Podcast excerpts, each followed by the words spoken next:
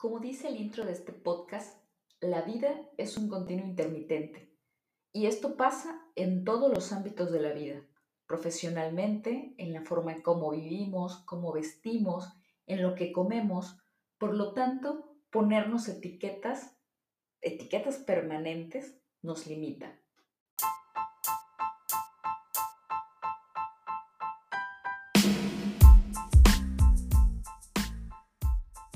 La línea de vida es un continuo intermitente, picos arriba y picos abajo.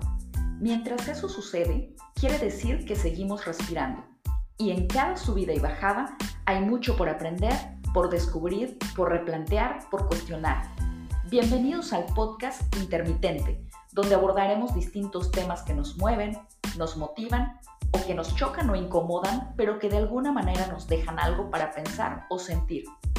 Soy Leticia Laguna, coach life, aventurera, aprendiz y me encanta escuchar y contar historias de vida.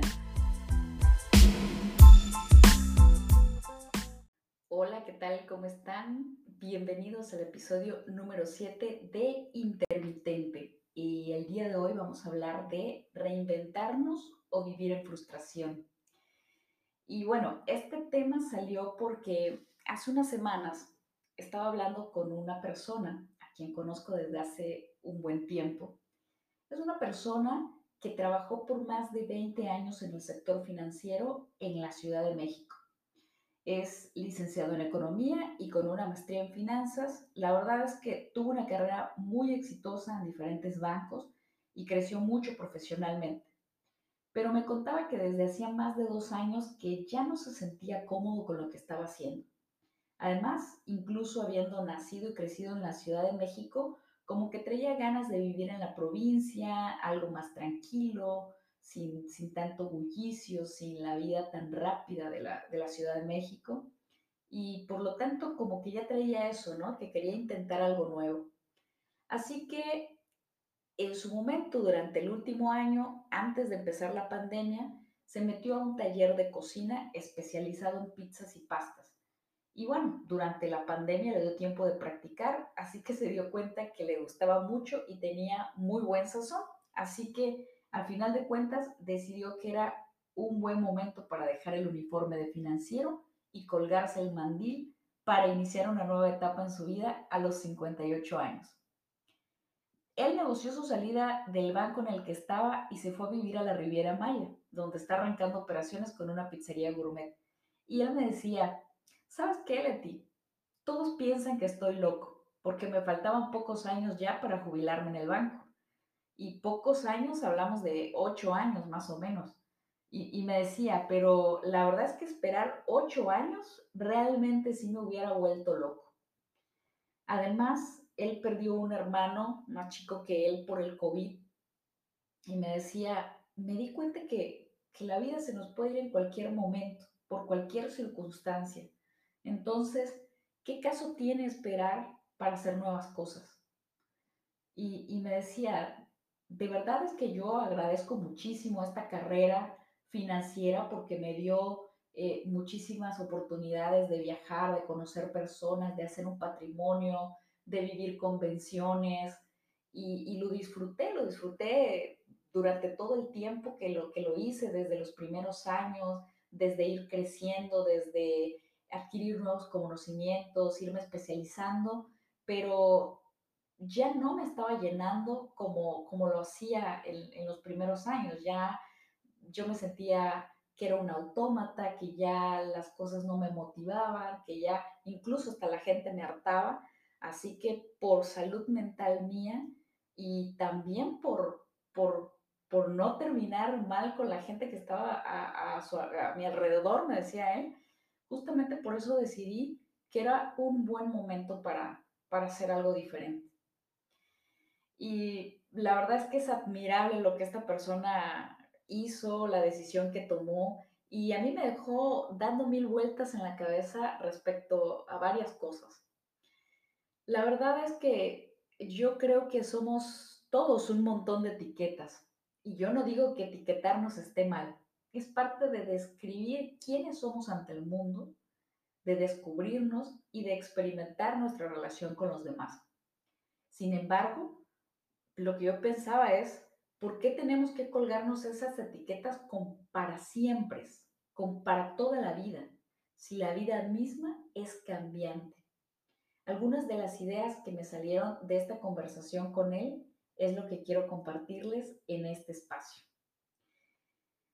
Primero que nada, eh, pues nacemos ya con etiquetas que, nosotros no traíamos, sino que nos la pusieron las, las personas de primer contacto, nuestros padres, nuestros hermanos.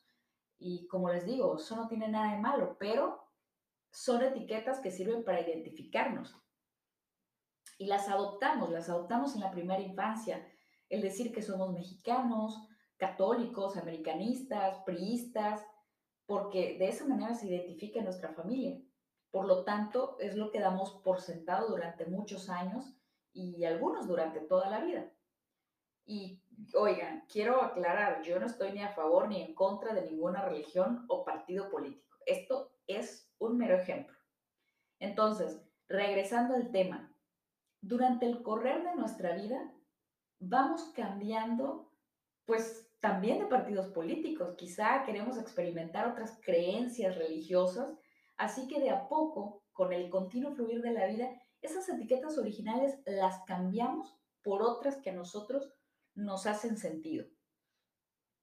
Otra cosa es que cuando recién salimos de la pubertad y estamos entrando apenas a la juventud, tenemos que elegir qué haremos profesionalmente durante toda nuestra vida. Y otra vez, bueno, aquí abro comillas, aunque ustedes no me ven, pero decir toda la vida. Ya sea que decidamos ser doctor, maestra, arquitecto, abogada, ingeniera, en fin, lo que cada quien elija.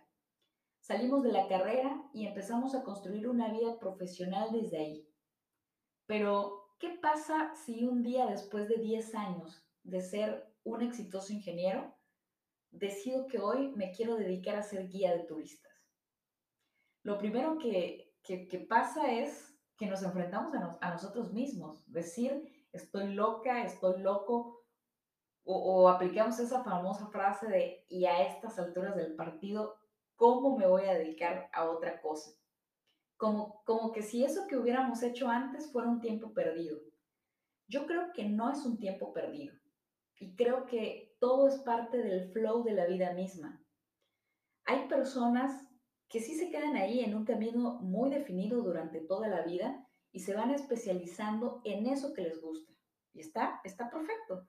Pero también está bien querer cambiar. Eso no quiere decir que la primera carrera que elegimos o no nos gustó era mala. Quiere decir que hoy nuestra alma nos está pidiendo otra cosa. Entonces, si eso nos pide, si eso te pide tu alma, entonces dáselo. A lo que voy es, no porque eres la abogada o el doctor, te tengas que quedar ahí para siempre. Se vale querer intentar algo nuevo.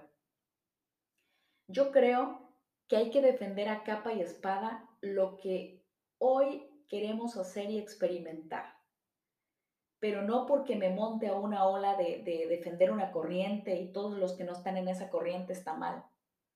Por ejemplo, he escuchado personas que se convirtieron en veganos. Bueno, ahí está una nueva etiqueta, está bien, pero luego van a ir por la vida ondeando la bandera del veganismo como lo mejor del mundo, por lo tanto, ellos están en lo correcto y los que comemos carne estamos mal no es solo además la etiqueta que nos ponemos, sino que además permitimos que otras personas nos exijan que continuemos con esa etiqueta, aun cuando ya no la queremos o ya no tiene sentido para nosotros. Hace un tiempo, eh, no sé si ustedes lo escucharon, hubo un gran escándalo de un influencer que se, que se llama o se, se llama Rowana. Rowana era una promotora del estilo de alimentación vegano y ella hizo, construyó durante muchos años su, negocio profesional a partir de eso. Daba talleres, conferencias, escribió libros. Sin embargo, eh, creo que sí fue por ahí de 2019. Eh, eh, ella estaba con otra influencer que sube un video y se filtró que estaba comiendo pescado. ¿Y para qué les cuento el escándalo? Sus seguidores, los medios de comunicación, se le fueron encima por ser un hipócrita, que comía proteína animal, que no predicaba con lo que decía, pues al final de cuentas ella era conocida por ser vegana. De verdad, la crucificaron como si el hecho de cambiar fuera un pecado. Por eso les decía que muchas veces permitimos que los otros también nos encasillen en esa etiqueta que, alguna vez nos pusimos y nos juzguen a nosotros querer quitárnosla de encima. La verdad, la verdad que lo he visto en miles de ejemplos. Personas que critican a otras porque antes eran católicos y ahora son mormones, o antes eran cristianos y ahora son budistas. Y eso es lo que yo cuestiono. ¿Por qué tenemos que casarnos con las etiquetas para siempre? Si lo natural en la vida es el cambio. Cuando no aceptamos ese flow, esa intermitencia, entonces nos juzgamos, nos limitamos y nos frustramos. Pero, ¿de qué sirve mantener una situación, una creencia, una etiqueta que ya no nos hace sentido? Yo recuerdo que cuando era adolescente practiqué diferentes deportes. Creo que lo primero que jugué fue básquetbol, después jugué fútbol, luego voleibol, otros años me dediqué al softball, más tarde regresé al básquetbol y en cada etapa, en cada temporada disfruté mucho cada deporte y quería experimentar otro y allá iba. Así que eso mismo quiero hoy permitirme, experimentar diferentes cosas en la vida, en el área profesional, personal o social. Recientemente escuchaba eh, también la historia de una señora que toda su vida fue maestra. Se jubiló a los 65 años y ella a los 70 decidió empezar a estudiar egiptología. Que bueno, yo no sabía que se estudiaba para eso, pero resulta que es un, toda un área de conocimiento. En fin, la señora empezó a estudiarlo y como les digo, a los 70 años eh, ella decidió, voy a hacerlo. Ya a sus 85 años era una experta con 15 años de experiencia en egiptología. Les juro que me fascinó la historia. Me fascinó personalmente porque yo he tenido que trabajar en la creencia de que hay que tener una serie de cosas hechas a una determinada edad. Así que escuchar esas historias me inspiran, porque en realidad todo está en la mente, en la actitud y en las ganas de hacer las cosas. Hay quienes encuentran su pasión en la vida desde temprana edad y para siempre, y eso es genial. Pero yo creo que también habemos personas que tenemos diferentes pasiones a lo largo de la vida, y eso también está bien. Si durante 15 años somos financieros y lo disfrutamos, qué chingón. Y qué chingón que durante otros 10 años seamos chefs de pizzas gourmets y, y después seamos expertos en egiptología. No permitamos que ninguna etiqueta nos limite, que nadie nos exija que nos quedemos ahí por siempre y para siempre. Vamos a diseñarnos la vida a como nuestra alma nos vaya dictando.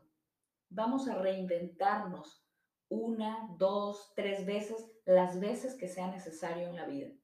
De tal manera que no vivamos con frustración, que no estemos amargados, reprimidos, apagados, porque cuando permitimos que la frustración y la amargura nos invadan, nuestra capacidad creativa se escapa por la ventana. Y nosotros somos capaces de crear con nuestra imaginación y nuestra acción diferentes escenarios de vida somos capaces de diseñar nuestro futuro. Así que hoy quiero preguntarte, ¿cuál es el futuro que hoy quieres diseñar en tu vida? ¿Qué vas a hacer para diseñar ese futuro que visualizas? Lo único que tenemos hoy es el presente y la posibilidad de que en este presente diseñemos futuros con decisiones y acciones en el aquí y en el ahora. Así que vamos a ello. Mis queridos intermitentes, gracias una vez más por escuchar y por compartir. Gracias a todos los que me han escrito por algo que les movió o que les hizo espejo. La verdad es que abrir estas conversaciones eh, me ha llenado el alma y poco a poco vamos creando comunidad. La verdad es que es muy satisfactorio. Así que les invito a que me comenten los temas que les interesen para ir programándolos. No se olviden de compartir el capítulo y nos escuchamos pronto.